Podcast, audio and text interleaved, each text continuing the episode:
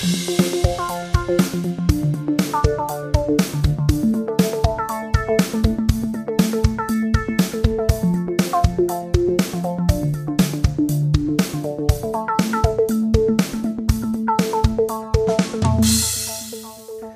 willkommen. Folge Nummer 7 ist da. Unfassbar. Der Bielebu Podcast ist am Jahresende angekommen. Wir äh, begrüßen euch recht herzlich zu unserer Nikolaus-Ausgabe. Es ist der 6. Dezember und an meiner Seite am virtuellen Bild vor meiner Nase sozusagen ist mein guter Freund Benny. Hallo Benny. Hi Tim. Na? Schönen Nikolaus. Schönen guten was? Nikolaus, schönen guten Nikolaus. Wir sind noch gar nicht am Ende des Jahres angekommen, aber fast, im Ja. Dezember schon. Aber wir haben ja dann tatsächlich noch so eine richtig weihnachtliche Folge dann nächste, in zwei Wochen. Ja, mitten in der Adventszeit. Die haben wir jetzt auch schon, aber dann sind wir wirklich mittendrin oder schon, schon, dann kann man schon, äh, was gibt's klassischerweise, man kann schon den Kartoffelsalat riechen, der Heiligabend um die Ecke spaziert kommt, äh, wenn man unsere nächste Folge hört. Wie geht's dir? Äh, gut, ich habe ich hab gedacht, dass ich heute Hass äh, in die Sendung stoßen muss, aber der Hass hat sich in der allerletzten Kurve noch in äh, Glück verwandelt. Weil ich ja schon, ich glaube, vor vier oder vor zwei Wochen oder vor zwei und vor vier Wochen haben wir länglich über den Hanuta und den Knoppersriegel geredet. Richtig. Und es war inzwischen so, dass mich diese scheiß Werbung, die in der ganzen Stadt plakatiert ist, äh, verhöhnt hat und ausgelacht hat, weil ich in jeden Kackladen gegangen bin und nirgendwo gab's das Ding. Und auf dem Weg nach Hause heute, letzte Chance, hier. Da ist er, der Hanuta-Riegel, er wird mir in die Der Kamera gehalten. Ist es jetzt, äh, bist du noch jungfräulich nach wie vor? Hast du ihn noch Nein, ich habe ich hab das überlegt, ob ich ihn live in der Show essen sollte. Aber erstens dachte ich, knuspert und knackt das zu sehr. Und zweitens konnte ich es nicht abwarten. Äh, okay, erstmal ganz kurz, ich habe nach wie vor noch nicht eine einzige Werbung dafür gesehen. Das ist doch nicht möglich. Die ist Wirklich? überall. Ist völlig an mir vorüber. Ich bin aber auch einfach kein werbeaffiner Mensch. Die Werbung ist der Kracher des Jahres. Auf jeder scheiß Litfaßsäule, nee, nicht auf Litfaßsäule, auf diesen Bushaltestellen-Dingern ist das Ja, überall. ja. Okay, und jetzt äh, Fazit bitte. Ähm, ja, es ist jetzt nicht so, äh, eigentlich sollte, haben wir schon zu viel darüber geredet, aber es ist schon gut. Es, es ist auch gut. Ich glaube, ich mag den Knoppersriegel lieber. Interessanterweise schmeckt der Hanuta-Riegel doller wie das Original Knoppers. Er ist nämlich etwas krachiger und knuspriger als der Knoppersriegel, so wie auch ein Knoppers krachig und knusprig ist. Und was gut ist, er schmeckt sehr doll nach Nuss. ist ein sehr nussiger Riegel. Aber er ist ein bisschen weniger interessant als der Knoppersriegel, der noch mehr verschiedene Sensations im Mund freisetzt. Ich habe ja einen Knoppersriegel geschenkt bekommen, weil ich weiterhin auch im Supermarkt sind mir weder die einen noch die anderen Riegel unter die Nase gekommen. Äh, hat mir eine liebe Arbeitskollegin äh, überraschenderweise mitgebracht, nachdem sie unseren Podcast gehört hat. Und ich muss sagen, ich kann mich nicht mal mehr erinnern, wie der geschmeckt hat. Ich fand ihn Tja. derart langweilig oder einfach, ja, so nichtssagend, dass ich währenddessen mir mehr gewünscht hätte, ein Maß zu essen. Oh Gott, Mars ist das Letzte. Mars ist das aller, allerletzte. Mars ist nur so ein süßer Brei, der im, Ja. Im Mund zu so einer Masse verpammt. Ja. Das finde ich gut. Oh Gott. Ich mag Mars süße- geht gar nicht. Aber Brei. Hanuta hast du doch auch schon gegessen. Ja, habe ich auch Irgendwie. schon gegessen. Ich habe sogar auch extra einen aufbewahrt, falls wir uns nochmal sehen. Oh, du bist aber lieb. Aber den Und? kann ich dann jetzt auch essen. Ja, auch okay, auch aber nicht so spannend. Lieber ein Original Hanuta. Lieber ein Original Mars. Oh Mann, ey, Mars ist echt. Ich mag Mars richtig gern. Ich mag auch Twix auch richtig gern und. Snickers finde ich fürchterlich.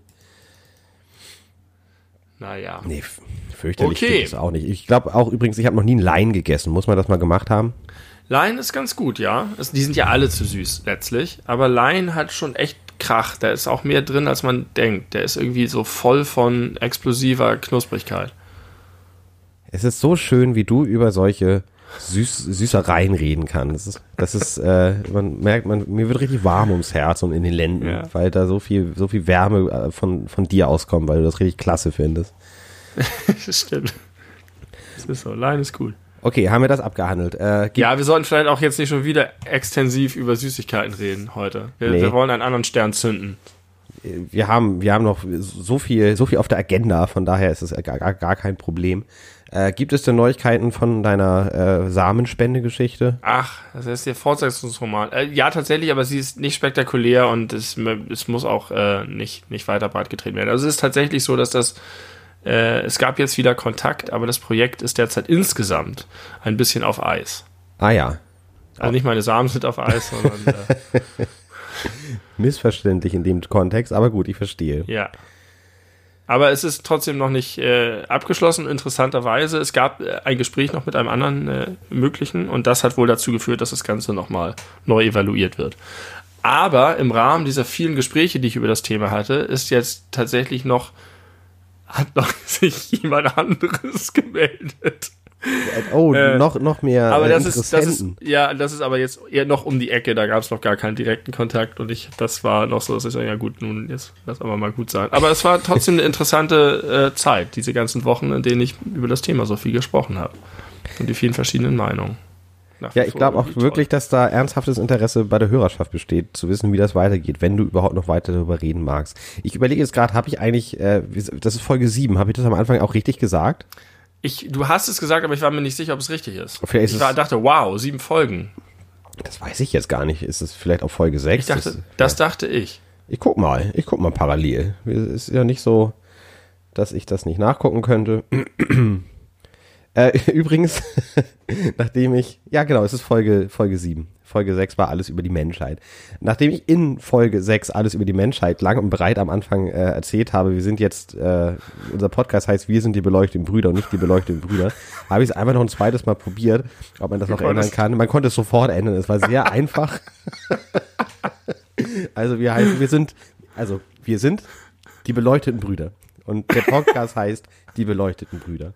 Ich habe es hinbekommen. Wir sind nicht, wir sind nicht, wir sind die beleuchteten Brüder. Genau, nicht mehr. Wir waren mal, wir sind die beleuchteten Brüder. Jetzt sind wir aber nicht mehr, wir sind die beleuchteten Brüder. Jetzt sind wir nur noch die beleuchteten Brüder.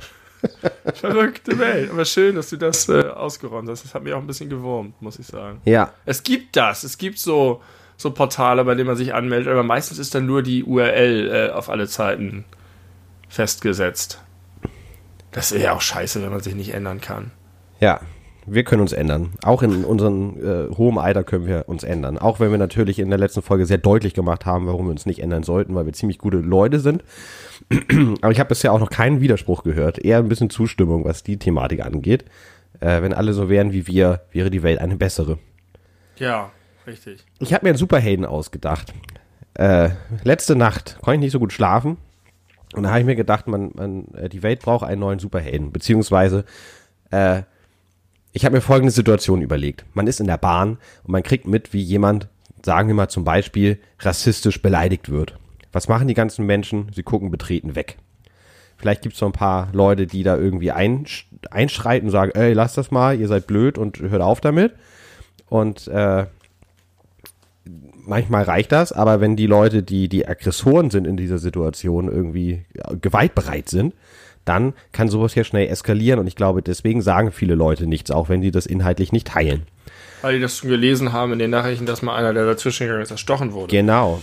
Und was braucht man da? Man braucht äh, einen Superhelden mit so Kräften wie Superman, der einfach unzerstörbar ist. Jetzt wird doch geknuspert, hä? der unzerstörbar ist, der ist super stark, der kann alle umhauen. Der ist wirklich, äh, es knistert mega laut, zumindest in meinem, in meinem Ohr. Äh, er heißt Zivilcourage-Mann und seine einzige Aufgabe ist, dass er einfach in solchen Situationen immer dazwischen geht und Zivilcourage zeigt. Und wenn dann die Leute aggressiv werden und versuchen ihn abzustechen, dann haut er die einfach um. Der hat es okay, keine aber Moment, geht es jetzt darum, ein Vorbild an Zivilcourage zu sein oder geht es darum, in diesen entscheidenden Momenten tödliche Gewalt anzuwenden. Nee, ich habe nichts von tödlich nicht gesagt. Nicht, nicht tödliche Gewalt. Aber es geht auf jeden Fall um Gewalt in dem Moment, wo die Gewalt zu einem getragen ich wird. komischerweise vor einiger Zeit einen ähnlichen Gedanken gehabt. Ich weiß nicht genau warum und wie er war, aber es ging so in die Richtung, dass immer dann, wenn einem Menschen Gewalt angetan wird, es so eine Aktion gleich Reaktion gibt, dass der Täter sofort sozusagen so wie so ein Stromschlag, so instant. Ähm, aber ich habe das nicht so elaboriert mit einem Man, der dahinter steckt. Sondern das war, ich, ich weiß noch nicht, warum ich diesen Gedanken überhaupt hatte, aber äh, ja.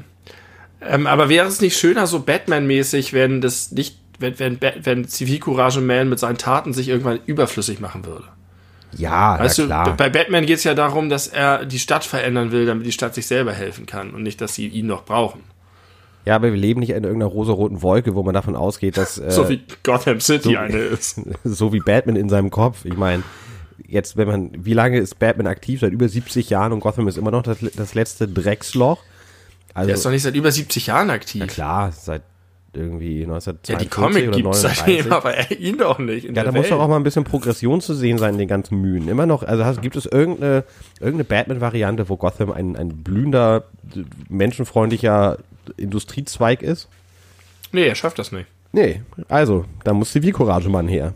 Aber das ist übrigens meine fundamentale Kritik an der Christopher Nolan Batman-Trilogie, dass sie am Ende, ja, das ist das Thema des ganzen dritten Films, da züchtet er sich diesen Polizisten hin, der hinterher Robin wird.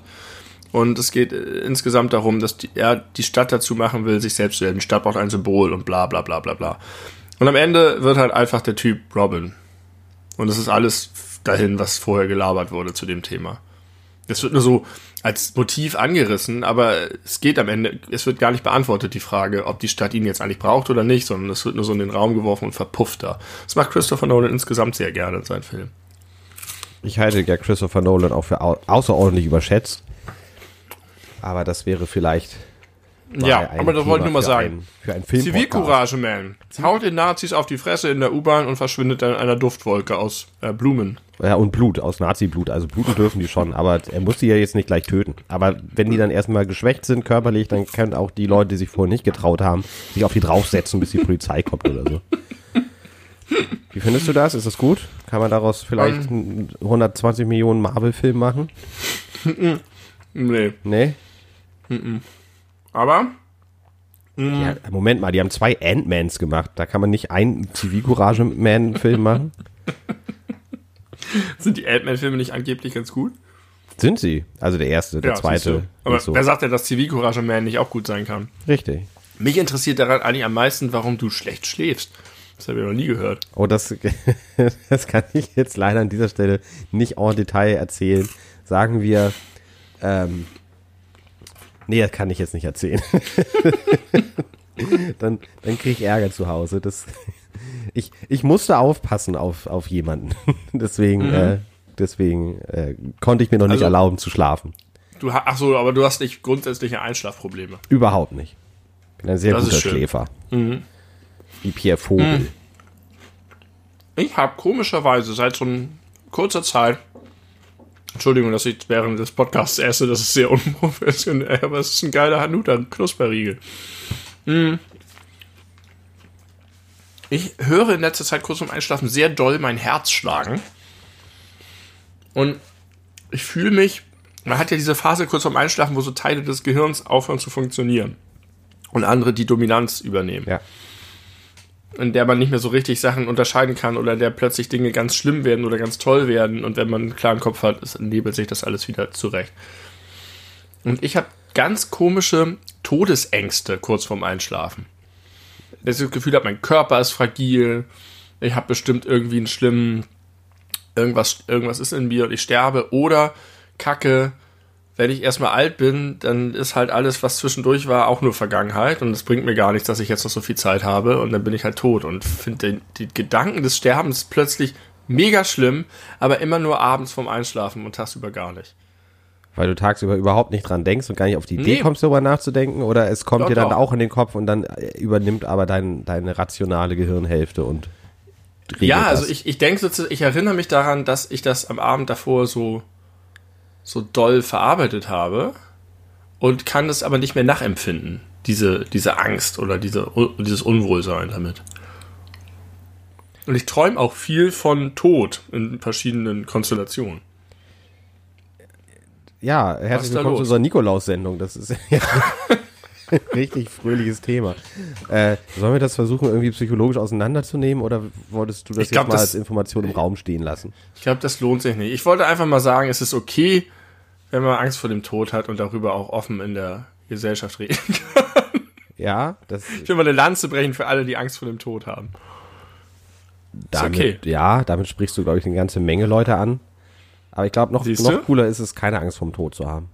Ja, ja, das Ja. ist cool, aber deswegen ist es äh, gesellschaftlich verpönt, Angst vor dem Tod zu haben. Ach, überhaupt nicht. Ich glaube, kein, es gibt kein, kein soziales Setting, wo jemand sich hinstellt und sagt, ich habe irgendwie Angst vor dem Tod, wo er dann dafür irgendwie angefeindet oder ausgelacht wird oder irgendwie mit also mit Unverständnis äh, dem begegnet wird. Das kann ich mir nun beim besten Willen nicht vorstellen. Ja, aber es gilt als cool, keine Angst vom Tod zu haben. Ah ja, okay. Wenn das noch, wenn das noch dein Maßstab ist für. Äh, Ja, ich, ich würde gerne cool sein. Dann musst du anfangen zu rauchen.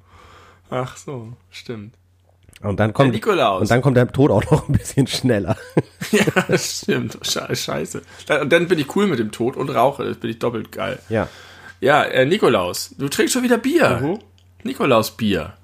Aus so einem fetten Bierglas. Du hast immer diese Humpen und unterschiedliche Humpen. Ich habe unterschiedliche Humpen, aber es sind halt auch immer halbe, halbe Liter. Da brauche ich auch natürlich ein Glas mit gutem Fassungsvermögen. Und das sind immer die dicken Humpen. Ich will mir ja nicht nachschenken. Es ist jedes Mal dasselbe. Heute habe ich sogar noch vorher darüber nachgedacht bei mir im Bier. Und dann denke ich immer, ach Quatsch, warum denn? Und dann hebst du deinen Arm und ich denke, oh Mano. Ja, und das, obwohl Die, ich. best, ja. die beste Podcast-Folge war, als ich bei dir war. Da äh, hatte ich nämlich Bier. Ähm, allerdings auch äh, Tee. Habe ich auch nicht. Tee Hast- fände ich jetzt auch gut. Hast du schon wieder gar nichts. Bist du wieder schlecht vorbereitet, obwohl das so lange klar doch, war. Doch. Ich hatte einen Hanuta Knusperriegel. So, wollen wir heute über Zivis äh, und, und, und Ja, wir haben noch reden? genug Zeit. Wir dürfen endlich über Zivis reden. Wenn du mir vorher verrätst, was deine Nikolaus-Tradition ist. Ich habe keine Nikolaus-Tradition. Dann sind wir damit schnell durch Das- mit dem Thema. Woran denkst du denn? Sowas wie Schuh tatsächlich irgendwie füllen oder was? Ja, das ist die einzige Tradition. Oder, oder am Abend zuvor jauchzend Nikolauslieder singen. Äh, nee, habe ich, hab ich nicht. Äh, Gegenfrage, hattest du so etwas, bevor du Kinder hattest? Nur als Kind. Ja, als Ich fand den Kind. Nikolaus ziemlich schnell, ziemlich überflüssig. Meine Eltern haben den auch recht rigoros abgeschafft. Der Adventskalender hatte immer einen sehr viel höheren Stellenwert bei uns und den gab es auch viel länger. Der Nikolaus wurde irgendwann einfach weg, wegkassiert. Äh, ziemlich früh, da war ich noch gar nicht so alt. Und ähm, ja, das ist auch aus jetziger Sicht, muss ich sagen, das ist so irgendwie ein cooles Ding mit dem, oh, da fällt mir ein, da draußen stehen noch äh, für den Nikolaus Sachen zu essen und zu trinken. Die muss ich noch reinholen, bevor irgendwelche Tiere darüber herfallen. Ähm, hoffentlich denke ich nach der Folge dran. Muss, das, muss man das Sonst machen? blöd. Muss man dem Nikolaus was zu essen hinstellen oder was? Ja, das war der Wunsch unserer Tochter. Okay, aber das ist Letztes Jahr auch schon. das ist jetzt nicht so, so ein Ding, oder doch? Doch, doch, das ist ein Ding. Das, also ich, ich habe ihr das nicht gesagt, aber irgendwie wird es jetzt irgendwo aufgeschnappt haben. Und das ist so ein Ding. Man stellt dem, in, in den USA gibt es auch mit dem Weihnachtsmann. Mit dem Weihnachtsmann am das- 25. oder in der Nacht vom Kekse und 24. Milch, genau. 25.. Genau, das, das kenne ich wohl. Aber dass man dem deutschen Nikolaus, nee, das kenne ich nicht. Ich finde ja tatsächlich diese Tradition aus Österreich noch ein bisschen geiler, dass äh, entweder, ich glaube, da kommt nicht der Nikolaus, sondern das Christkind oder so zu an unserem Nikolaustag. Aber nicht nur, weil zu den bösen Kindern kommt am 6. Dezember der Krampus. Kennst Ja, du den Krampus? Das ist wie Knecht Ruprecht. ja, aber weißt du, wie die aussehen? Hast du da, Wie so krasse, diabolische, ja, aber so richtig mit so Krallen. richtig schlimme Monster. Es gibt äh, eine richtige Industrie und äh, richtig viele Dorftraditionen in Österreich, wo äh, sich die Dorfjugendlichen oder jungen Erwachsenen als sehr aufwendig mit fürchterlichen, grausigen Masken als Krampus verkleiden, sich richtig einen hinter die Binde kippen und dann Oh Gott, diesem- wie der Horrorclown. Ja, viel schlimmer. Also ich weiß nicht, kannst gerne mal googeln. Google mal nach Krampus oder Krampusmaske oder was. Es gab Ah, ich habe gelernt, von, bei Podcasts darf man nur mit Handys googeln, Ach ja, weil man sonst die Tippgeräusche hört. die Tippgeräusche der anderen. Äh, ja, äh, und die jagen dann die Kinder durchs Dorf mit ihren Ruten und schlagen denen immer auf die Beine, wenn die nicht schnell genug wegkommen. Und je betrunken die sind, desto brutaler werden die. Und ich glaube tatsächlich Oh ja. ist die äh, ist der Brauch, dass der Krampus kommt und die bösen Kinder tatsächlich in so einen Sack steckt und entführt und verkloppt mit seinem Prügel. Das ist ja relativ schlimm. Ja, das sind die Österreicher, die sind halt. Das äh, ist so ein, das ist, da, da ist Nikolaus so ein Risk-Reward-System. Wenn du nicht traust, auf die Straße zu gehen, kannst du was abstauben, aber Alter, es gibt einen Film. Ja, Krampus, genau, the genau. Christmas das Devil. wollte ich gerade erzählen. Auch da ist der Krampus das fiese Bist du auf seiner Wunschliste? Die sehen wirklich fies aus. Also, Ich konnte das nicht, Nicht glauben, schlecht. als ich davon das erste Mal gehört habe. Aber tatsächlich, das ist in Österreich ein Ding und gerade auf den Dörfern, da, auf dem Dorf wie auch in Deutschland, wird hier jede Möglichkeit, sich irgendwie einen Grund zu suchen, um zu saufen, äh, herzlich angenommen und das ist ein solcher. ja, heftig. Da wird es dann brutal. Allerdings ist Krampus viel furchteinflößender als Knecht Ruprecht. Er hat ein zottliges Fell, eine lange Zunge, Hörner und eine angsteinflößende Fratze. Er trägt Ketten und Eisenglocken mit sich. Teuflische Gestalt. Ja. Der Okay, 5. aber der- Dezember ist der Krampustag. Ach, der fünfte. Ja. Alles klar. Das, also heute, Ja. So, also äh, heute am Aufnahmetag wurden viele kleine Kinder von besoffenen Dorfjugendlichen verprügelt. Und alle, Und alle in sind cool gesteckt. damit. Alle sind cool damit. Auch die Eltern finden das richtig klasse, weil Tradition ist Tradition. Geil. Und was ist denn, wenn da wirklich mal so ein irrer Psychopath dabei ist? Ja, das wäre doch mal eine. Äh, Also, Also, als irrer Psychopath würde ich das Ja. nutzen. ja, ich auch. Also an die österreichischen Psychopathen da draußen. Jetzt ist jetzt zu spät, aber nächstes Jahr, also noch 364 Tage, 365 Tage, nächstes Jahr ist ein Scheidjahr. Tatsächlich. Sorry, ich habe das Leute. Schalt ja schon vermisst. Ähm, aber es dauert noch einen Tag länger, aber dann könnt ihr mal richtig wüten und euch äh, kommt keiner auf die Schliche. Perfekte Morde präsentiert bei beleuchtete Brüder. Die, die beleuchteten Brüder. Das war heftig mit dem Schaltjahr. Das war doch irgendwie so, alle vier Jahre ist Schaltjahr, aber alle 100 Jahre ist kein Schaltjahr. Ja. Aber alle 400 Jahre wird diese 100-Jahres-Regelung ausgehebelt und das haben wir erlebt vor ein paar Jahren. Tatsächlich. Ja, wir haben die Ausnahme von der Ausnahme erlebt. Geil, was wir alles mitbekommen haben. Jahrtausendwechsel Wirklich. Wir sind eine privilegierte Generation. sind erst die zweite Generation, die einen Jahrtausendwechsel äh, bekommen hat. Sag mal, das habe ich mich neulich gefragt, bei, äh, bei diesen ganzen, keine Ahnung, 400 vor Christus, ne? Diese Leute. Doch nicht die zweite Generation, die einen Jahrtausendwechsel bekommen hat. Na sicher. Was ist denn mit Jesus? Ja, ist es ein Jahrtausendwechsel, wenn es bei Null anfängt? Ja, Das von, ist ja- von einem Jahr vor Christus zu einem Jahr nach Christus. Ja, aber es hieß ja sagen. vorher nicht ein Jahr vor Christus. Das ist nämlich genau meine Frage. Wie Ja, war denn die stimmt. Zeitrechnung damals? Die haben ja nicht gesagt, also wir haben jetzt heute das Jahr 412 vor Christus. Wahrscheinlich haben sie das nicht gesagt. Und ich freue mich auf nächstes Jahr 411 vor Christus. Das, Ja, das kann ich mir nicht wir werden vorstellen. immer jünger. Äh, nee, das stimmt. Keine Ahnung, wie die Zeitrechnung davor war. Die haben halt irgendwelche anderen Jahre gehabt. Im Jahr Ich, 120 nach Philipp Heinzel. ich habe das Gefühl, wurde. das ist sowas, was man eigentlich wissen müsste, so mit einer halbwegs vernünftigen Allgemeinbildung. Aber ich habe keine Ahnung. Ja, ich weiß es auch nicht. Aber es interessiert mich auch nicht so sehr, muss ich sagen. Das werden halt irgendwelche Zahlen gewesen sein mit anderen Kalendern. Wahrscheinlich haben die auch verschiedene Kalender gehabt damals. Ja, aber was für eine Grundlage denn? Was für eine Grundlage? Ja, aber egal. Das, anderes Ereignis. Du ja, wolltest über Zivis reden. Endlich über Zivis. Gleich ist die Zeit vorbei. Alter. Zivis Wir haben das Thema so hochgejazzt, Alter.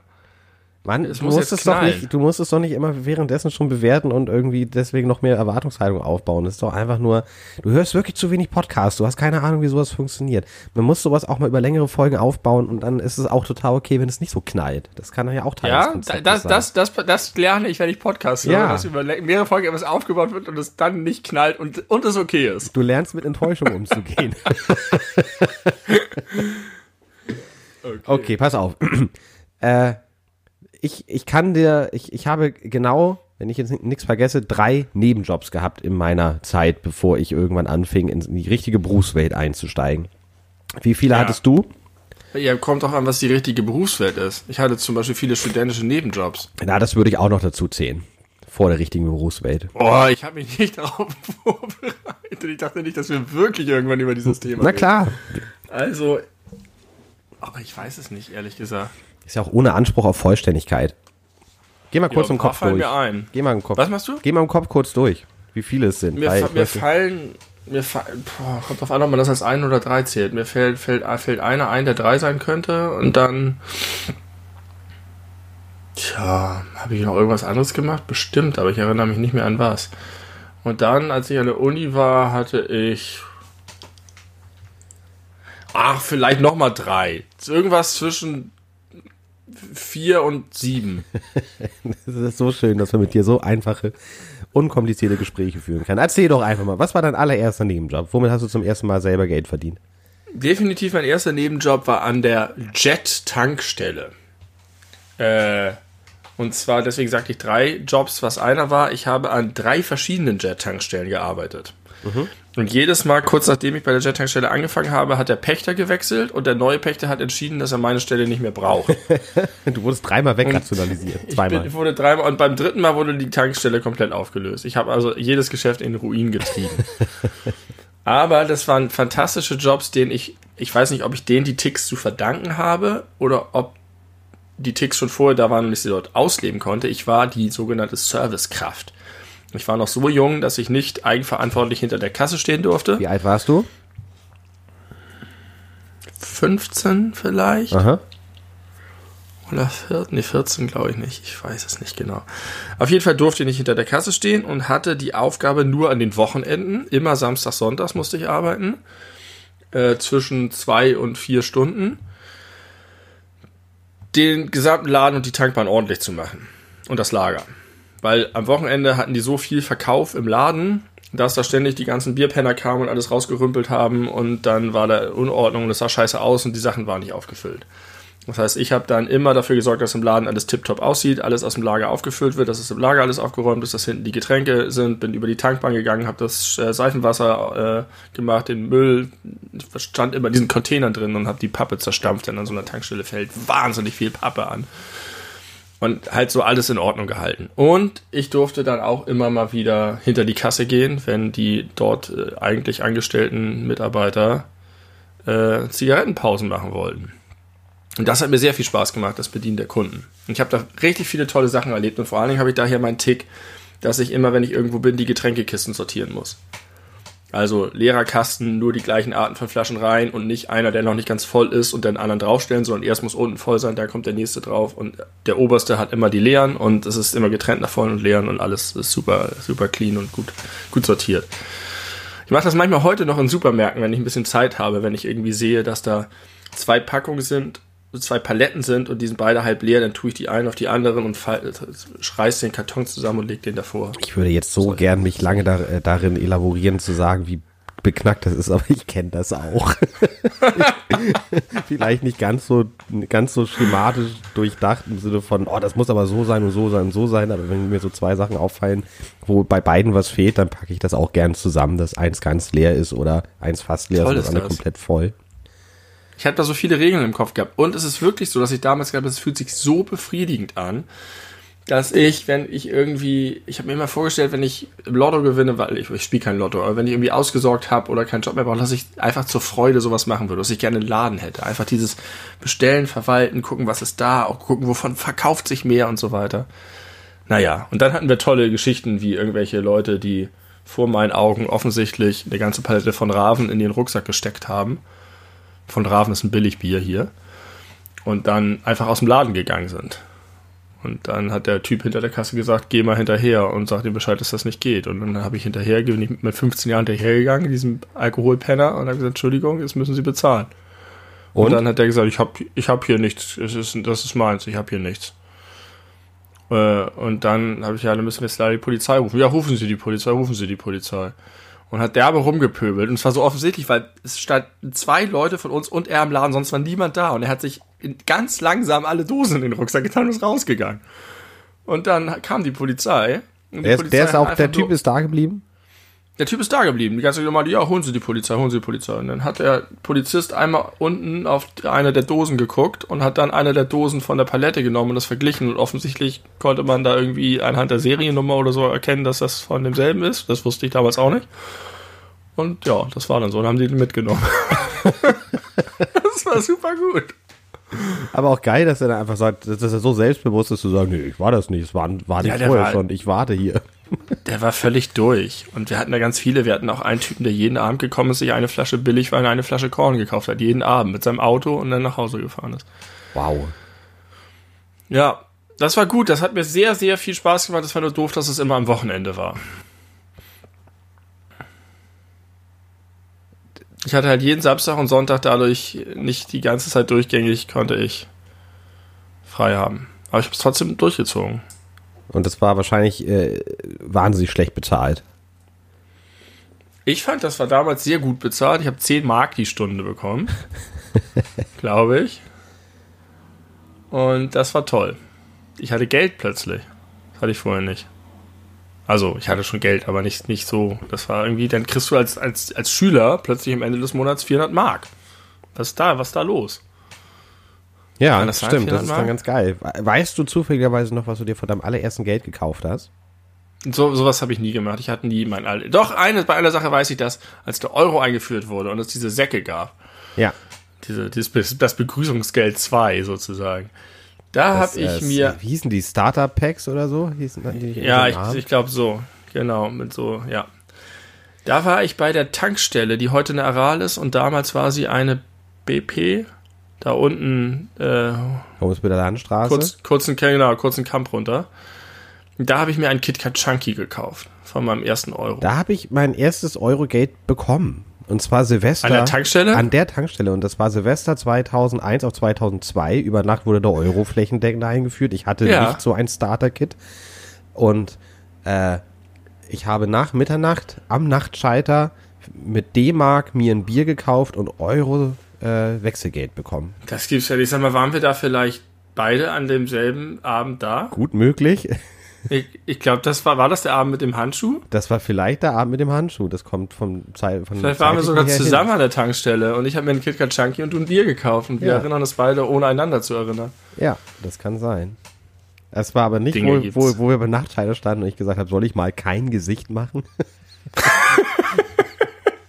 Entschuldigung, Insider, Insider von früher. Vielleicht, wenn du mir das Bild Ja. raussuchst, kann ich das ja mal irgendwie, irgendwie Ich erinnere mich. Nein, das war ein anderes, anderes Mal. Nee, klar, Aber jetzt später. muss. Ja, das war bei unserem Mini-Laden da. Jetzt musst du mir sagen, was dein erster Nebenjob war, denn ich habe Mein auch erster Nebenjob- deinem Leben. Richtig, du bist sehr gut. Du lernst aus deinen sozialen Defiziten herauszubrechen. äh, mein erster Nebenjob war bei Butnikowski. Da habe ich auch Regale eingeräumt. Sechs Wochen lang habe ich das durchgehalten. Eigentlich so im Grunde einmal die kompletten Sommerferien durch. Und das war schrecklich. Ich habe den äh, Altersdurchschnitt der Mitarbeiter des Ladens äh, auf, weiß ich nicht, 58 gesenkt, gefühlt. äh, das waren sehr, sehr viele, äh, sehr alte, verbitterte Menschen, die da bei Butnikowski irgendwie fett, fest saßen. Außer der Das ist heute nicht mehr so.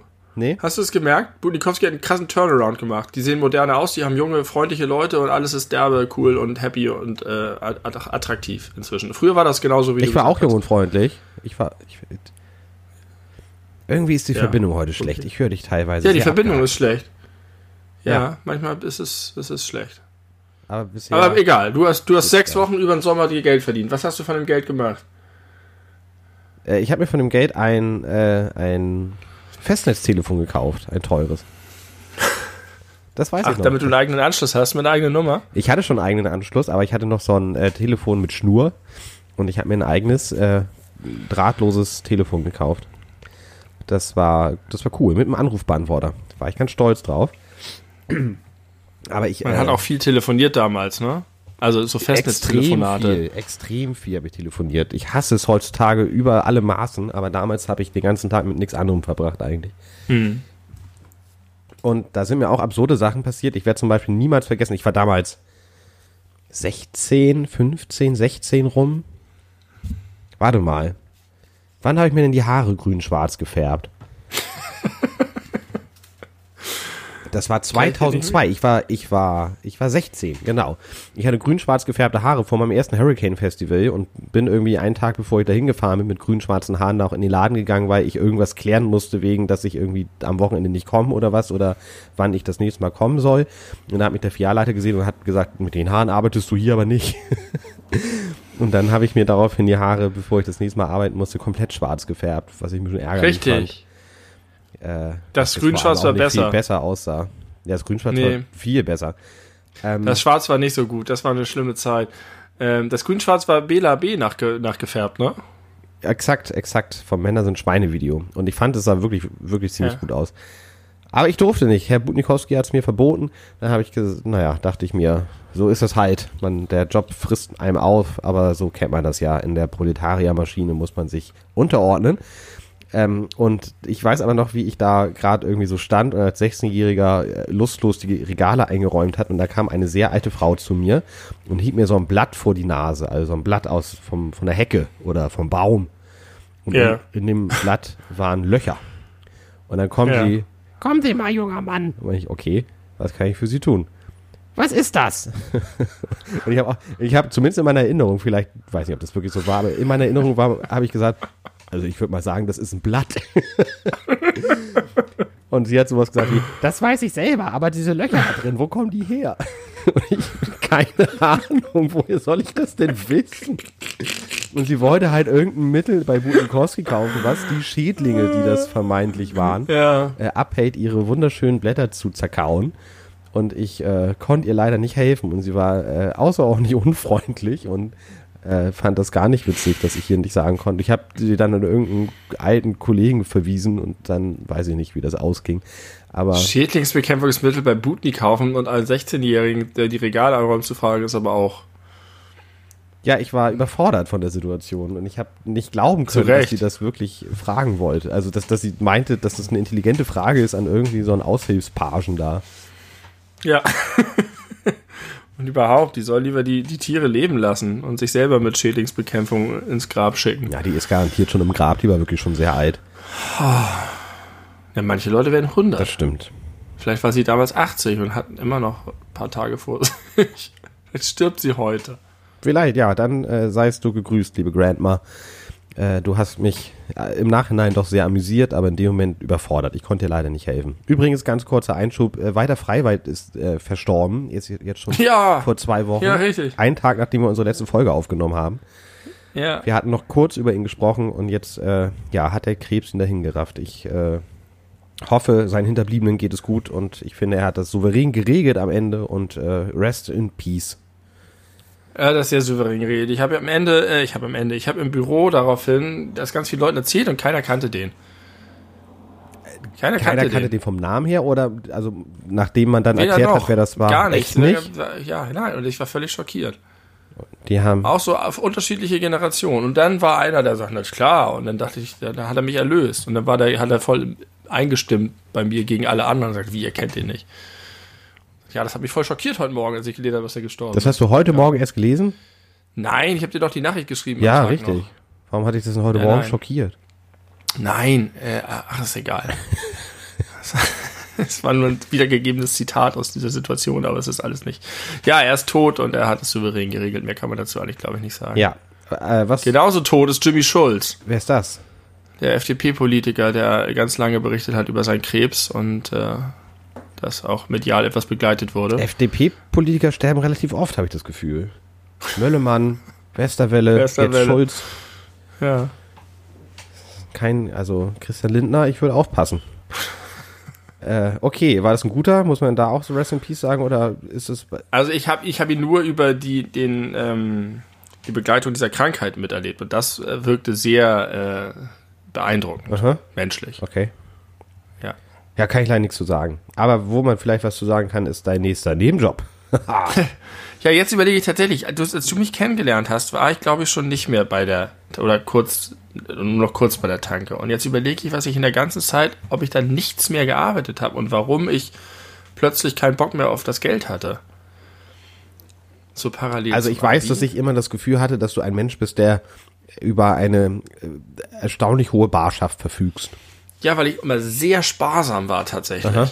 Ich habe ich hab äh, meine ganze Kindheit durch mit meinem Geld sehr gut gehaushaltet und mir immer was zurückgelegt und das nicht so verprasst. Äh, aber ich muss irgendwelche Einkünfte da noch gehabt haben. Da kam halt der Zivi, der, das hat Geld gegeben. Und der nächste Nebenjob war dann schon an der Uni im Aster. Und wo gibt es mehr gute Geschichten zu erzählen? Oder haben beide Oh, Varianten? Die aller, allermeisten, aber das würde diese Folge völlig sprengen, aber ich hatte eine unfassbar interessante Zivi-Zeit, weil ich mit behinderten Kindern zusammengearbeitet habe und die alle ihr, ganz individuell äh, ausgeprägte Behinderung hatten. Du meinst, du hast mit jungen Menschen mit Behinderung zusammengearbeitet. Ich habe mit behinderten Kindern zusammengearbeitet. Und das war wahnsinnig toll. Das hat mich so, so beeindruckt, diese Kinder und auch die Eltern und die äh, Lehrer und die Erzieher dieses ganze System da. Und ähm, man hat die halt so gut kennengelernt über die 19 Monate, die ich da war. Und die haben mir auch sehr viel Freiheit gegeben, mit den Kindern umzugehen. Und da erlebst du halt einfach jeden Tag irgendeine mega lustige Geschichte mit diesen Kindern. Wie, Und, wie ähm, mit was für Mindsetting bist du reingegangen? Bist, hast du so gedacht, oh scheiße, ich habe eigentlich keinen Bock drauf und ich würde es lieber, bevor ich ein CV mache, gleich mit einem Studium anfangen oder irgendwie freelancen? Oder hast du auch die gute Möglichkeit schon an, äh, also vorhergesehen, dass es äh, äh, ein, ein, eine sehr wertvolle Erfahrung sein wird? Ich wir haben ja, glaube ich, schon mal in diesem Podcast über meine Ausmusterung gesprochen, über den, den U-Boot-Kapitän. Genau, dass du nur. U-Boot oder, genau, nicht oder. Ja, das heißt, ich habe es schon versucht, ausgemustert zu werden. Also ich habe das angestrebt, die Ausmusterung. Ja.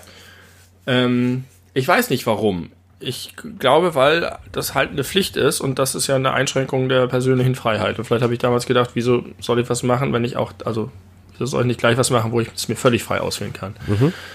Ähm, aber als es dann so war und ich einen machen musste, habe ich mich da einfach beworben und bin dann vom ersten Tag an sehr offen daran gegangen und fand es jeden Tag nur toll. Es war ein, es war wirklich so, dass ich am Ende gedacht habe, vielleicht könnte ich auch im, im sozialen Bereich oder im, im ich sag mal, nee, nicht, nicht als Lehrer, aber so im pädagogisch, sozialpädagogischen Bereich irgendwie was machen. Es war aber gleichzeitig hammer anstrengend. Ich bin einfach jeden Nachmittag auf mein Bett geklappt und musste erstmal eine halbe Stunde lang meditieren, um wieder klarzukommen.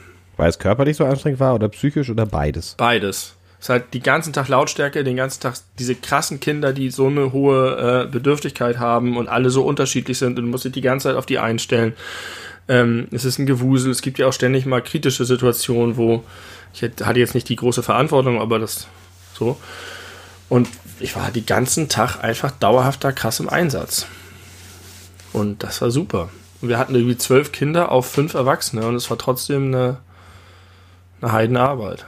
Ja, glaube Und ich habe ich. die alle, alle, alle geliebt, die Kinder. Das, das habe ich zum ersten Mal das erlebt, dass du halt irgendwas machst und so viel krass viel zurückbekommst. Ja.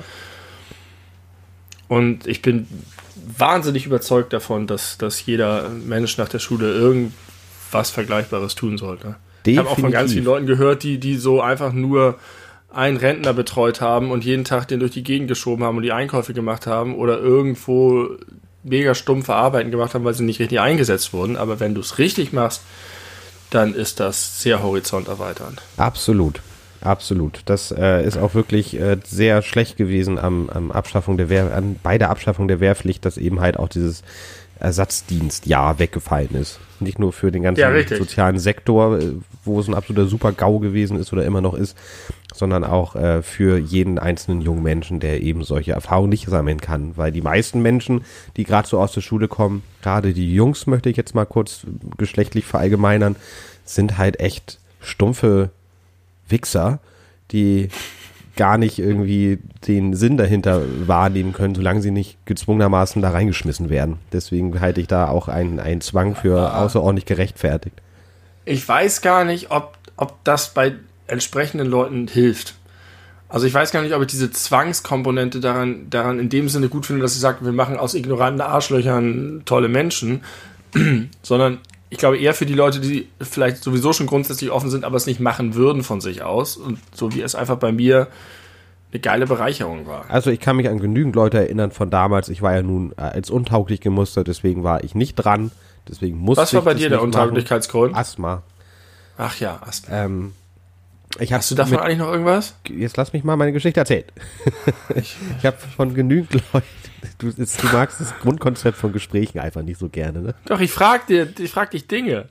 Während ich gerade andere Gespräch. Sachen erzähle. Ja, du hast erzählt, dass du Asthma hast, aber ich habe dich gefragt. Ja. Du hast gesagt, dass du untauglich bist. Da musst du einhaken. Warum ist er das untauglich? hab Frag dir dich auch der Das habe ich Zuhörer. dir vor zwei Folgen schon erzählt, dir und den Ja? Zuhörern. Ja. Die erinnern sich bestimmt. Ich hoffe, ihr erinnert euch.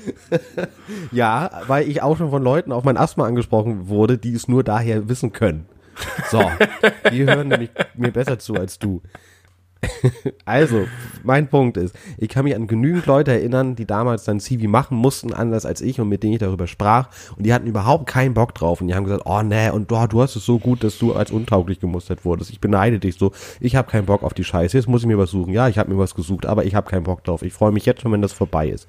Und nach spätestens drei Wochen hat jeder einzelne dieser Menschen gesagt, wie cool das ist. Und auch, ja, dass es anstrengend ist, aber dass es wirklich eine Bereicherung ist und dass sie das natürlich sonst niemals gemacht hätten und dass sie deswegen dem Konzept eigentlich positiv gegenüberstehen im Nachhinein. So, was wolltest du wissen? Mein Asthma? Nein, habe ich wenig. Ich benutze immer Asthma-Spray, bevor ich Sport mache. Prophylaktisch. Wenn ich das nicht mache, kriege ich schlecht Luft. Okay. Ich habe damals, als die Wehrpflicht abgeschafft wurde, habe ich gedacht, genau das, was jetzt äh, unsere CDU-Vorsitzende AKK fordert, äh, verpflichtendes, verpflichtender Zivi mit der Möglichkeit, ähm, das abzulehnen und stattdessen Wehrdienst zu machen. Ja. Und das fordert jetzt zehn Jahre später AKK, aber ich habe inzwischen gelernt, das ist deswegen schwierig, weil du das irgendwie mit dem Grundgesetz nicht zusammen hinkriegst. Denn Verteidigung des, der Bundesrepublik mit deinem Leib und Leben, das ist, äh, dafür darf der Staat nicht ziehen. Aber für hier, du machst soziale Aufgaben, äh, das greift zu sehr in die Freiheitsrechte ein. Aber jetzt wird es vielleicht ein bisschen nerdig, weil ich äh, uni-wise ein bisschen mich gerade auskenne mit dem Grundgesetz. Könnte man es nicht so argumentieren, das wirst du mir jetzt auch nicht beantworten können. Aber es steht ja äh, unter anderem fest verankert, dass es sich bei Deutschland äh, um einen Sozialstaat handelt. Äh, und dass man das irgendwie damit vereinbaren könnte. Nein. Das verpflichtet ja nicht den Einzelnen dazu, eine bestimmte Aufgabe zu übernehmen. Das heißt, dass der Staat ein, ein, entsprechend sortiert ist, aber nicht, dass die Bürger eine, eine Pflicht haben. Du hast erstmal die Freiheit des Einzelnen. Das ist ein sehr, sehr wichtiger Grundsatz und der kann nur durch sehr, sehr, sehr andere wichtige Gründe eingeschränkt werden. Und einer dieser Gründe ist Verteidigung des Landes. Aber da steht doch auch im Grundgesetz nichts von Zwang drin oder dass, dass jeder das machen muss, sondern nur, dass es jeder machen darf im Zweifelsfall. Was darf jeder machen? Du, also wenn ich jetzt, wenn ich jetzt zu dir nach Hause komme und ich sag, ey, hier, ich lade jetzt die Shotgun durch und ich stürze diesen Start, ich starte jetzt den Putsch, dann darfst du quasi mit Gewalt gegen mich vorgehen und bist vom Grundgesetz geschützt. Wahrscheinlich nicht, weil man ich jetzt im Nachhinein bei der Gerichtsverhandlung sagen würde, die Aus Erfolgschancen von mir alleine sind relativ gering und man hätte es anders regeln können. Aber in dem Moment, wo Ich, ich, Gefahrenverzug ich darf, genau, bei Gefahrenverzug darf ich dich fixieren oder sozusagen verhindern, dass du diese Gewalt ausübst. Also Das ist so. geht- muss genau, es geht- es geht konkret nicht, nicht, nicht um die Gewalt oder ich sage mal eine normale Straftat, sondern in dem Moment, wo, uns, wo es darum geht, dass äh, das System gesprengt werden soll, hat jeder freie Bürger viel mehr Rechte als bei anderen Straftaten. Also man, man Das, da bin ich mir nicht sicher. Also, da, das ist ja auch open to interpretation. Also, wenn ich jetzt, ne, wann, ab wann kann ich erkennen, dass jemand den Staat umstürzen will? Da, da muss ich ja nun, muss es ja nun irgendwie eine handfeste Faktenlage geben. Und kein Mensch ist Jurist und kein Mensch ist, äh, ist, ist Richter, außer Richter und Juristen. Ähm, und können das dann so gut entscheiden. Also wenn du siehst, es ist Gefahr im Verzug und es gibt hinterher, kannst du nachvollziehen, ah, das ist nachvollziehbar, dass er das dachte, dann darfst du bestimmte Dinge tun. Aber du kannst nicht einfach rumlaufen und Leute erschießen, weil sie sagen, dass sie den Staat umstürzen wollen. Doch, ich glaube doch. Kannst, kannst du melden. Aber äh, wir sind beide nicht Juristen genug, um uns zu verstricken. Es gibt bestimmt tolle juristische Podcasts. Garantiert. Es gibt für alles Podcasts. Pass auf, ich Und hab's. es gibt uns. Äh, Grundgesetz Artikel 20 Absatz 4. Also in Absatz äh, in Artikel 20 ist der erste äh, Punkt, die Bundesrepublik Deutschland ist ein demokratischer und sozialer Bundesstaat. Ne? Da ist die Staatsform geregelt. In Absatz 4 steht, gegen jeden, der es unternimmt, diese Ordnung zu beseitigen, haben alle Deutschen das Recht zum Widerstand, wenn andere Abhilfe nicht möglich ist. Ja, und wenn andere Abhilfe nicht möglich ist, was heißt das jetzt? Ja, deswegen glaube ich nicht, dass das dann vor, vor Gericht würdest du wahrscheinlich nicht damit, äh, wenn du mich dann niedermähst mit deiner äh, MG, weil du sagst, wir wollen den Staat stürzen, wirst du wahrscheinlich trotzdem nicht recht bekommen. Aber rein Ja, ich vom frage mich, Gedanken ob des dieser, ob dieser Grundgesetzes her. Paragraph schon mal angewandt wurde. Das wäre doch interessant. In welchen Fällen ist der schon mal zum Tragen gekommen? Und ist jemand, ist eine, ich- eine Tat, die sonst strafbar gewesen wäre, dadurch geschützt gewesen? Vielleicht bei der RAF. Ja. Recherchiert das. Mhm. Ihr Zuhörer und Zuhörerinnen. Ja, also dein CV ist unspektakulär. Ich kann jetzt leider, ich, ich könnte jetzt stundenlang Geschichten von meinen kleinen Kindern erzählen, aber das würde vielleicht auch deren Persönlichkeitsrechte verletzen. Ich hoffe, die leben noch alle. Die haben, viele davon haben ja schwerwiegende Krankheiten, mit denen man auch eine sehr geringe Lebenserwartung hat. Ich mochte die sehr. Ja, ich erinnere, dass, dass du häufig äh, sehr, sehr glühend davon sprachst, als wir äh, damals dann ja schon befreundet waren. Da warst du ganz begeistert. Und ich war ein bisschen neidisch, Ja. muss ich sagen. Ja, kann ich verstehen. Was hast du denn in der Zeit gemacht? Ja, keine Ahnung. Weiß ich wirklich nicht. Weiß ich nicht. Das ist irgendwie ein schwarzer Fleck in meiner Erinnerung. Ich habe dann, Die Zeit, äh, doch, ich habe dann relativ zügig angefangen mit meinem dritten Nebenjob. Äh, in der Videothek habe ich alternativ dann gearbeitet. War auch äh, ein bisschen. Ja, war das so, war das so zügig? Ich hatte den Eindruck, dass dann noch eine ziemliche Lücke zwischen äh, Schulende und Videothek klafft. Ja, stimmt, über, über ein Jahr. Tatsächlich. Was habe ich denn da gemacht? Ich weiß es nicht. Keine Ahnung. Da habe ich ge- gefaulenzt und mich mit meiner Mutter gestritten, dass die sagte, ich soll mir irgendeine Ausbildung suchen und ich wollte nicht. Ja. Oder das, was ich wollte, bekam ich nicht. Ich wollte ja gern Veranstaltungstechnik lernen. Aber da habe ich keinen Richtig. Ausbildungsplatz bekommen. Und du wolltest auch mal Rechtspfleger werden. Ja, da, richtig. Dann wüsstest du jetzt Dann mehr. wüsste ich mir über das Grundgesetz. Ich könnte dann äh, genau die äh, Präzedenzfälle jetzt äh, aus dem FF raus, äh, äh, raushauen. Äh, aber genau, pass auf, dritter Nebenjob war Videothek, aber dazwischen war noch der zweite Nebenjob. Huch, ich war plötzlich ganz laut. Der zweite Nebenjob und zwar war ich Fahrradkurier bei Thomas I. Punkt in der Innenstadt, in der Hamburger Innenstadt. Und das Ach, war was. In demselben Laden, in dem auch unser gemeinsamer Bekannter äh, ja, Fahrrad, äh, Fahrradkurier nicht gearbeitet hat. ja, aber auch ein anderer gemeinsamer Bekannter, der lange Jahre in Köln gewohnt hat, war auch da Richtig, Fahrradkurier. richtig. Und da über den bekam ich auch den Job. Und das war ganz witzig, weil eigentlich meine Hauptaufgabe darin bestand, immer zwischen Mönckebergstraße und Gänsemarkt für die Nicht-Hamburger. Das ist vielleicht eine Strecke von 500 Metern. Äh, immer nur hin und her fahren richtig. musste, wenn da in dem einen Laden irgendwelche Größen nicht da waren, aber hochdotierte Kunden kamen und unbedingt das äh, Kleidungsstück in einer anderen Größe probieren wollten, musste ich das Dann wurdest du wurde losgeschickt. ich losgeschickt mit, äh, mit schweren Papiertüten an meinem Fahrradlenker. Äh, und Thomas I. Punkt hat ja eigentlich alles, ne? So von Streetwear, Skater, äh, bis hin zu richtig hochwertiger, teurer Kleidung für wirklich äh, sehr gut verdienende Menschen. Und ich habe einmal ausgerechnet, ich hatte an meinem Lenker Klamotten hängen im Wert von insgesamt 18.000 Euro. Ich musste ja Was war das denn? das waren äh, zwei große, ich glaube auch Pelzmäntel plus noch, weiß ich nicht, irgendwie Hosen für jeweils 200 Euro oder so. Also das war Heftig. richtig teures Zeug teilweise. Und dieser Laden, beziehungsweise das ist im Familienbesitz, äh, damals jedenfalls gewesen, ich glaube auch immer noch. Und das waren, die haben da auch alle gearbeitet und der Chef war, war so der, der Vater von den ganzen Leuten, die die einzelnen Filialen geführt haben. Und das war ein Choleriker, Choleriker vor dem Herrn. Der hat ständig so richtig asoziale Ausraster bekommen, hat mit irgendwelchen Sachen nach seinen Mitarbeitern geworfen und hat alle Leute zusammengebrüllt. Der war richtig furchtbar. Und die, ich glaube, das kann ich jetzt erzählen, das ist, glaube ich, verjährt. Die haben wirklich alle relativ wirklich relativ viel Geld gehabt. Und wenn gerade keine, keine äh, Dienste zu erfüllen waren, musste ich halt irgendwelche anderen Sachen machen. Da waren dann ganz viele Bauarbeiter im Laden, weil die da umgebaut haben. Und dann sollte ich zu einem Café gehen und äh, für die ganzen Bauarbeiter äh, Kaffee kaufen. Und weil die halt immer nur so große Scheine hatten, weil die Leute halt so viel so teure Sachen gekauft haben, habe ich dann irgendwie einen 100-Euro-Schein gekriegt, habe dann, keine Ahnung, 25 Kaffee gekauft, habe die dann dahin gebracht und hatte dann über 50 Euro Wechselgeld in meiner Hosentasche und habe das dann, weil ich gleich los musste, irgendwie vergessen abzugeben und als ich abends nach Hause kam, fiel mir das so siedend heiß ein, oh, ich habe noch die 50 Euro in meiner Tasche, scheiße. Und dann dachte ich mir, hm, ich warte mal ab und gucke, ob das auffällt. Und es fiel natürlich nicht auf.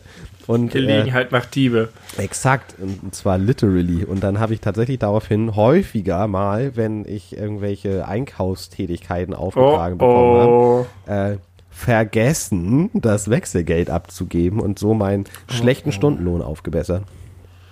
Tja. Und irgendwann hatte Ich ich, erinnere mich an irgendwelche Raubzüge von ganzen Banden, die alle bei, bei äh, Edeka gearbeitet haben. ja, Ständig irgendwelche äh, Alkoholflaschen daraus geschmuggelt haben. Und ich Ja. fand das damals total schrecklich, dass sie das gemacht haben. stimmt, die haben den Alkohol, die haben die Alkoholflaschen immer draußen in den äh, Papiermüll geworfen und dann nach Feierabend Ja. sind sie nur da hingegangen und haben sich das rausgeholt. Ja, ja, wir gucken dich an, Freund aus Köln. Genau. Ja. Und erst der ganze, die, der ganze Trikotklaue. Ich, ich fand das wirklich empörend. Ich habe auch damals, man ist ja so uncool, wenn man das thematisiert in so einer jugendlichen Gruppe, aber es war wirklich so, dass ich schockiert war. Aber ich wurde wirklich schlecht von dem behandelt. Ich habe dann irgendwann, Ja, ich, ich muss sagen, ich kann das, diesen Fall bei dir fast sogar noch ein bisschen mehr nachvollziehen, aber wenn man es genauer betrachtet, ist es eigentlich genau dasselbe. ja, ich habe, ich habe, ich habe meinen Arbeitgeber beklaut, aber tatsächlich habe ich das da von jemandem weggenommen, wo es wirklich nicht geschadet hat. Ja, gut, das kann man sich natürlich so ein bisschen zurechtlegen, das kann ich verstehen. Aber äh, warst du denn mal dabei, hast du lange genug gearbeitet? Gab es da irgendwie sowas wie Firmenfeiern, Weihnachtsfeiern, zu denen du auch eingeladen wurdest? Gab's in der Zeit nicht. Also oder ich war einfach nicht da oder nicht eingeladen, ich kann mich nicht erinnern. Aber was ich noch erinnere, ist, dass der Laden, weil es ja ein auch teilweise teurer Klamottenladen war, hatte einen Türsteher. Der hieß Memo. Memo war ein großer südländischer, sch- komplett dicht tätowierter, breiter Schrank von, von Mann. Äh, sehr, sehr, sehr, sehr netter Typ. Der war, mit dem habe ich mich immer sehr gut verstanden. Richtig, richtig lieb. Und äh, naja, ich kannte ihn halt immer unter Memo. Und ich habe irgendwann, viel später, da habe ich schon lange da gearbeitet, rausgefunden, dass das nur sein Spitzname ist und tatsächlich hieß er Helmut. und das habe ich so überhaupt nicht zusammenbekommen, dass diese Maschine einfach so heißt wie mein Opa. Hätte man nicht erwartet. Viele Opas heißen. Ja. Memo, Memo war ein guter Typ. Und irgendwann habe ich keinen Bock mehr da gehabt und dann habe ich äh, erzählt, da hätte ich eigentlich arbeiten müssen, habe ich angerufen, habe gesagt, sorry, äh, ich habe gerade einen Anruf bekommen, meine Freundin liegt im Krankenhaus, da muss ich hin, ich weiß nicht, was da los ist. Und daraufhin habe ich mich nie wieder da gemeldet und war auch nie wieder arbeiten. Achso, es war immer so, dass du die Stunden abgerechnet hast und dann dein Geld bekommen hast. Ja, oder? genau. Alles keine feste. Ja, okay. Tja, damals gab es noch diese elektronischen, nicht die elektronischen, die, die, die äh, Papier-Lohnsteuerkarten Ja, mit verschiedenen Farben. Korrekt. Die habe ich alle immer noch brav in meinen Ordnern abgeheftet. Tja, und dann begann die Videothek. genau. Das war spannend. Da hast du, die konntest du dir ständig Filme ausleihen. Genau, für umsonst. Also das war auch Ja. erlaubt. Ja. Äh, das war eine Das ist gute schon ganz Zeit. geil, ne? Drei Jahre habe ich da gearbeitet, das war toll. Hat äh, auch viel zu wenig verdient. 5,20 Euro das erste Jahr. Dann gab es eine Gehaltserhöhung auf ist 5,70 Euro und nach drei Jahren auf 6,20 Euro. Ja. Was cool war, sonntags und feiertags konnte man sich dann immer das dann doch noch etwas höhere Gehalt immer direkt aus der Kasse mitnehmen. Und sonst Ja. hat man immer so eine, so eine Lohntüte gekriegt, wo dann in der Abrechnung immer stand 400 Euro. Aber Richtig, Lohntüten hatte ich auch. richtig Lohntüten. Und das stimmte halt nie, weil ich richtig viel da gearbeitet habe, aber richtig viel. Ich habe einmal 21 Tage lang jeden Tag da gearbeitet und irgendwann habe ich auch so Filialleitertätigkeiten mit übernommen und dann wurde mir auch die Filial- Filialleitung irgendwann angeboten für den wahnsinnigen Preis für also 1000 Euro im Monat hätte ich bekommen und das hat mich gereizt tatsächlich damals, aber ich war klug genug zu sagen, nee, wenn ich das jetzt mache, habe ich noch weniger Motivation, mir direkt jetzt irgendwas Sinnvolles zu suchen in meinem Leben. Ja. Aber du hattest liebe Kollegen. Ich hatte sehr liebe Kollegen äh, und äh, überhaupt das Arbeiten da war toll. Toll, toll, toll. Man war irgendwie irgendwann per Du mit den Stammkunden. Man, Den HSV-Stars. ja, Jerome Boateng war einer meiner Kunden. Als 19-jähriger Ja. Riese, als sanfter Riese kam er in den Laden geschwebt und hat mit einer äh, dünnen äh, Vorschulstimme nach irgendwelchen Filmen gefragt. Das war, und er war immer sehr höflich, sehr freundlich. Äh, das war, das war toll. Und eine Sache, die mir neu- neulich einfiel, und das war tatsächlich jetzt auch die, äh, der ausschlaggebende Punkt, warum ich gerne über diese Thematik generell reden wollte, weil mir das nach vielen Jahren wieder eingefallen ist. Es gab ja viele Leute, die haben viele Pornos ausgeliehen. Wir hatten eine eigene Pornoabteilung. Ja. Und erstmal so von meinem persönlichen Empfinden her, das Genre, was mit Abstand am allermeisten ausgeliehen wurde, neben dem Paris Hilton Porno, der war auch ein absoluter Renner, war Scheiße. aber das Thema Inzest. Es gab extrem viele Inzest-Pornos, wo einfach auch nur mit fetten Worten vier Stunden Inzest auf dem Cover stand. Das natürlich Warum? keine Ahnung, aber das war wirklich, wirklich ein ziemlich äh, ausgeprägter Kink von einer ganzen Menge von Leuten. Ich habe es nie so richtig verstanden. Es, es handelt sich dabei ja auch oh, Gott sei Dank nicht um richtigen Inzest, sondern nur um sehr Ja, schlecht eben, es ist total, Inzest. Es ist total willkürlich. Aber in sämtlichen Variationen, ne? Stiefschwester, Stiefbruder noch, ist noch Standard, aber Opa und Enkelin oder Oma und Enkel. also wirklich je. wildesten Sachen. Ich meine, Was ist da los gewesen? du musst ja Gibt es die Videothek noch? Nee, ne? Schon lange nicht mehr. Nee, gar nicht so lange. Also ich glaube, so vor zwei Jahren gab es die noch. Okay. Äh, Aber Es gibt ja jetzt kaum noch eine. Richtig, es gibt sehr, sehr wenige nur noch. Was ich sehr schade finde. Ich mochte Videotheken immer sehr gerne. Ja, die haben eine ganz besondere Atmosphäre. Und ein, ein Kunde ist mir sehr in Erinnerung geblieben. Ich muss mal kurz überlegen, wie rum ich die Geschichte am besten erzähle. Ähm, es gab, also pass auf, damit wir vom Personal auf Toilette gehen konnten, mussten wir durch die Pornoabteilung durch und dann durch so einen, äh, durch so einen kleinen Vorhang und dann die Treppe runter und da war dann die Personaltoilette und unser Aufenthaltsraum hinten. Also da ist man halt häufig immer lang gegangen. Ja. Und es gab, irgendjemand hat sich einen Spaß daraus gemacht und es gab ein Porno, der hieß irgendwas mit Scat und das war, soweit ich weiß, der einzige scheiße Porno, den wir in der ganzen Videothek hatten. Und der war ange, äh, also auf, auf dem Regal auf Augenhöhe direkt da, wo man durch musste, wenn man runter wollte auf die Toilette, so dass man immer instinktiv, weil man es auch wusste, dass du da man hat immer auf, einfach auf diese scheiße verschmierten Menschen, nackten Menschen geguckt und immer gedacht, bah. Und ich habe diesen Film nie verliehen. Nicht ein einziges Mal in drei Jahren. Bis auf, es gab einen, einen Kunden, das war so ein älterer Typ, der war so Mitte, Ende 60, ganz, ganz, ganz nett, sehr höflich, ganz, ein ganz ruhiger, glaube ich auch nicht ganz, ganz, ganz dummer Mann. Der kam absolut jeden Tag und hat sich ein Porno ausgeliehen. Und wirklich quer durch alle Genres durch. Der hatte überhaupt kein, keine, kein Fetisch, der wirkte einfach sehr interessiert an der, Offen. an, genau, er war sehr offen der, der, der äh, Fülle der sexuellen Möglichkeiten des Menschen. Und das war der einzige Mensch, der mir irgendwann diesen Chip von diesem Film hinlegte. Und ich guckte schon und sah gleich den Titel und so, okay. Und habe ihn den äh, dann ausgeliehen. Und der hat normalerweise seine Filme immer für einen Tag ausgeliehen. Man kann, konnte da in der Bibliothek immer für denselben Tag oder für den nächsten Tag. Dann wäre es halt entsprechend günstiger oder etwas teurer. Und er hat sich auch, hat den auch bis zum nächsten Tag ausgeliehen. Und das ist das einzige Mal, dass ich erlebt habe, dass er wieder kam am selben Tag, mir den Film gab und sagte, da habe ich mich aber ganz schön vergriffen. ich habe mich schon gewundert. aber ich wollte nichts sagen. Sehr schön. Und dann hat, Das dann habe ich ihm einen anderen Film gegeben und dafür musste er dann nichts bezahlt, habe ich entschieden. Das, äh, Das finde ich ist eine sehr gute Entscheidung. ja. Toll. Ich habe dich da, glaube ich, nur zweimal besucht. Weil es war ja auch nicht wirklich irgendwie auf meinem Weg zu irgendwas. Aber ich war, war ein oder zweimal war ich da, als du da gearbeitet Ja. hast. Es war in meiner Erinnerung ein recht großer Laden. War er auch. Irgendwann sind wir noch umgezogen, während ich noch gearbeitet habe. Danach war er erheblich kleiner und scheiße. Dann haben wir auch das Verbot bekommen, Musik zu hören. Das hat's irgendwie blöd gemacht. Wir konnten keine Filme mehr gucken. Das hat's blöd gemacht. Und überhaupt war das danach irgendwie alles doof. Aber dann habe ich auch meine Ausbildung angefangen und dann, ich glaube, noch überlappend noch ein paar Monate gearbeitet neben der Ausbildung. Aber dann auch aufgehört. Ich kann auch im Schnelldurchlauf sagen, weil wir jetzt auch uns dem Ende der Folge schon wieder nähern. Ich habe noch in einem Mutti-Café gearbeitet. Das war Stimmt. ganz toll. Da habe ich, konnte ich richtig Frühstück machen, Waffeln backen, Kuchen backen und es hat mir richtig viel Spaß gemacht. Ich habe für ein Kinderhilfsprojekt in Thailand gearbeitet, aber hier von Hamburg aus. Da habe ich so Patenschaften äh, organisiert und so. Das war auch ganz cool. Ich habe im Aster sehr viele verschiedene politische Jobs gehabt. Ich habe für, das waren doch eine Menge, ich habe für das Multimedia-Kontor Hamburg äh, Alumni-Projekte an der Uni Hamburg äh, gemacht und betreut und war unter anderem auf der Cap San Diego bei einer Ver Abschlussveranstaltung, um darüber zu berichten, auf so irgendwelchen komischen digitalen Alumni-Netzwerken der Uni Hamburg. Und einen habe ich vergessen.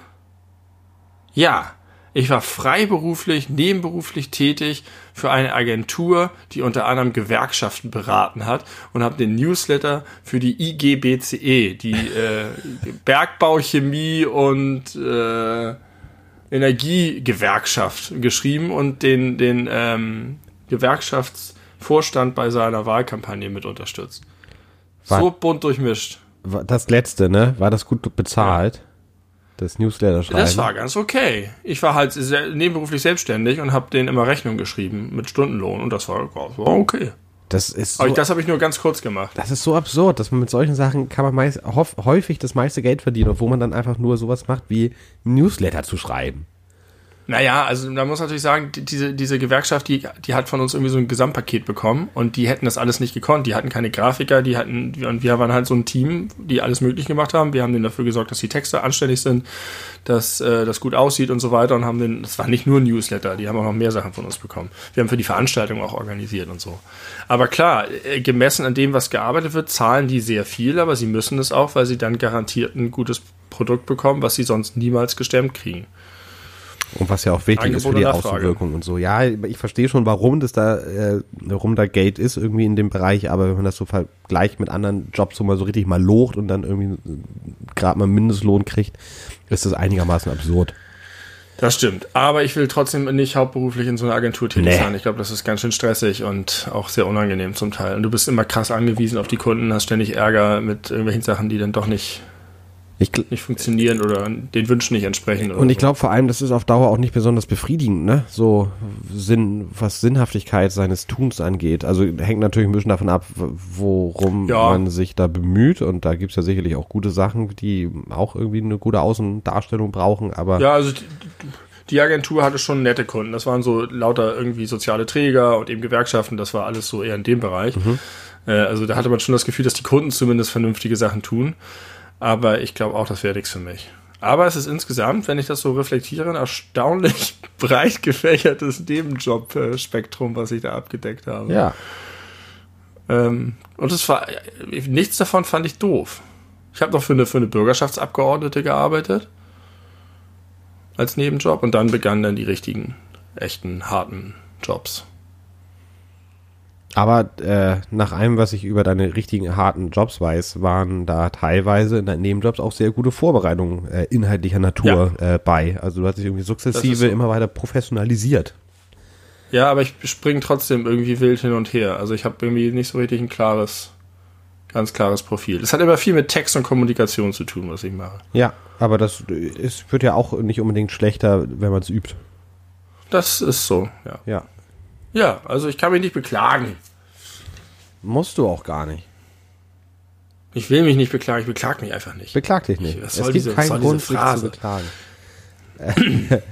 äh, okay, jetzt äh, ist es schon eine ne gute Folgenlänge. Äh, ich möchte noch mit was Heiterem, äh, hoff, hoffentlich Heiterem, ich hoffe, das wird jetzt nicht äh, kontrovers diskutiert, aber ich habe nämlich neulich mit meiner lieben Freundin äh, einen kleinen Disput gehabt, weil ich eine Behauptung in den Raum gestellt habe, die sie abgeschmettert hat. Aber ich bleibe dabei, dass ich recht habe und ich möchte gerne wissen, wie du das, dazu stehst. Bereit? Ja, ja.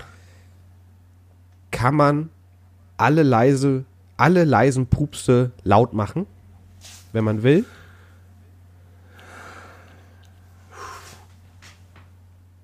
Ich tendiere zu einem Ja, aber ich will das nicht ausschließen, dass das, dass das nicht doch Fälle gibt, in denen es nicht geht. Aber auf jeden Fall einen absoluten Großteil aller leisen Pupse kann man, Ja, wenn das man würde ich möchte, auch sagen. kann man sie zu Also lauten nicht, Pupsen nicht machen. laut, aber zumindest hörbar. Hörbar, genau. Ja. Danke, das meine ich nämlich auch. Und ich glaube, ich habe einfach auch Doch, meine geht. komplette Anusmuskulatur in einer derartigen Kontrolle, dass äh, vielleicht, das geht anderen Menschen vielleicht ab. Man kann auf jeden Fall nicht alle lauten Pupse leise machen.